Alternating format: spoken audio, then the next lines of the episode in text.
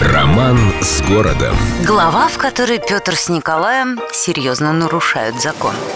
Все относительно гласит народная мудрость, и в Петербурге есть тому яркое доказательство, даже целых два. Конные статуи Петра Великого и Николая Первого. Великолепный медный всадник и знаменитое творение Клотта в центре Исаакиевской площади. Оба памятника, безусловно, шедевры. Спорить бесполезно, особенно с петербуржцами.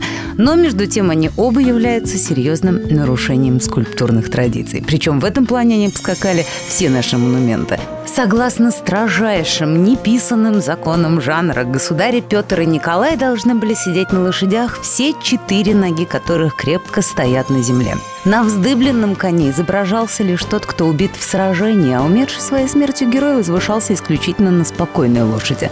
Знающие люди добавляют, что для Александра II и Николая I с большой натяжкой подошла бы лошадь, поднявшая одну ногу. Так изображался тот, кто умер от ран, но не в результате сражения.